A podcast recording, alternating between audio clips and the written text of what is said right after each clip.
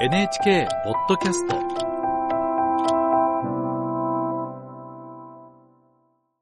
北京からです。えー中国と台湾の間で起きているビジネスの変化についてです。中国総局の松田智樹記者に聞きます。松田さん、おはようございます。おはようございます。一体どのような変化が起きてるんでしょうか？はい。それは中国の経済成長を牽引してきた台湾企業の中国からの引き上げ、撤退なんです。台湾当局によりますと、中国でビジネスを展開する台湾企業や起業家は、おととし2022年には推計で17万人余りでした。17万人余りと聞きますと、多いように感じると思うんですけれども、過去10年間で最も多かった2013年と比べますと25万人、率にして6割ほども減ったことになるんです。お6割も減ったら影響は大きいでしょうね。そうなんです。さらにですね、人に加えて金の動きも激減しています。台湾から中国への投資額、去年1年間で30億ドル余りと、ピークだった2010年から8割の大幅減になりました。一方で、アメリカやヨーロッパなど中国を除く国や地域への投資は235億ドル余りで過去最高でした。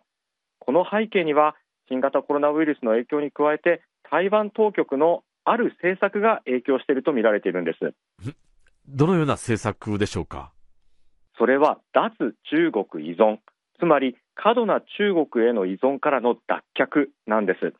中国から台湾に対する軍事的、経済的な圧力が強まる中、それに対抗する姿勢を打ち出す与党・民進党の蔡英文総統が進めてきました。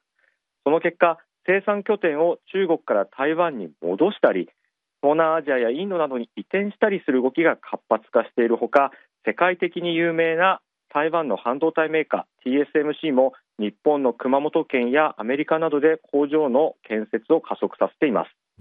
中国にとっては大きな打撃になりますよね。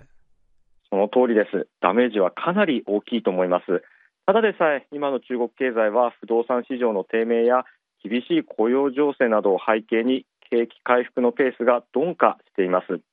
先行きが不透明な状況で台湾企業にはなんとか中国に踏みとどまってほしいというのが中国側の本音です。また政治的にも習近平国家主席が強い意欲を示す台湾の統一のため台湾の企業関係者との関係を維持したいと考えているはずです。政治と言いますと台湾では総統選挙があったばかりですけれども中国に進出している台湾企業の関係者は誰に投票したんでしょうか？台湾企業は中国との経済交流の拡大を訴える野党・国民党の岩盤支持層と言われてきました台湾には日本のような在外投票や期日前投票の制度がないので選挙前にたくさんの企業関係者が飛行機で台湾に帰る様子が風物詩ともなってきたんです。しかし今回は関係者の間で景気が悪く政治よりも仕事が重要。台湾に帰る余裕なんてないという声が上がっていました。実際敗れた国民党の候補者は前回4年前よりも得票数が80万票余り減ったんです、うん、これ今後もこの引き上げの流れは続くんでしょうか？続くと思います今回の台湾の総統選挙で当選した与党・民進党の来清徳氏は台湾は中国の一部だという中国の主張を認めていません。アメリカなどとの関係を強化することで中国を抑止する立場なんです。台湾企業の経営戦略は政治情勢の影響を受けざるを得ない状況になっています。はい、えー、中国総局の松田智樹記者に聞きました。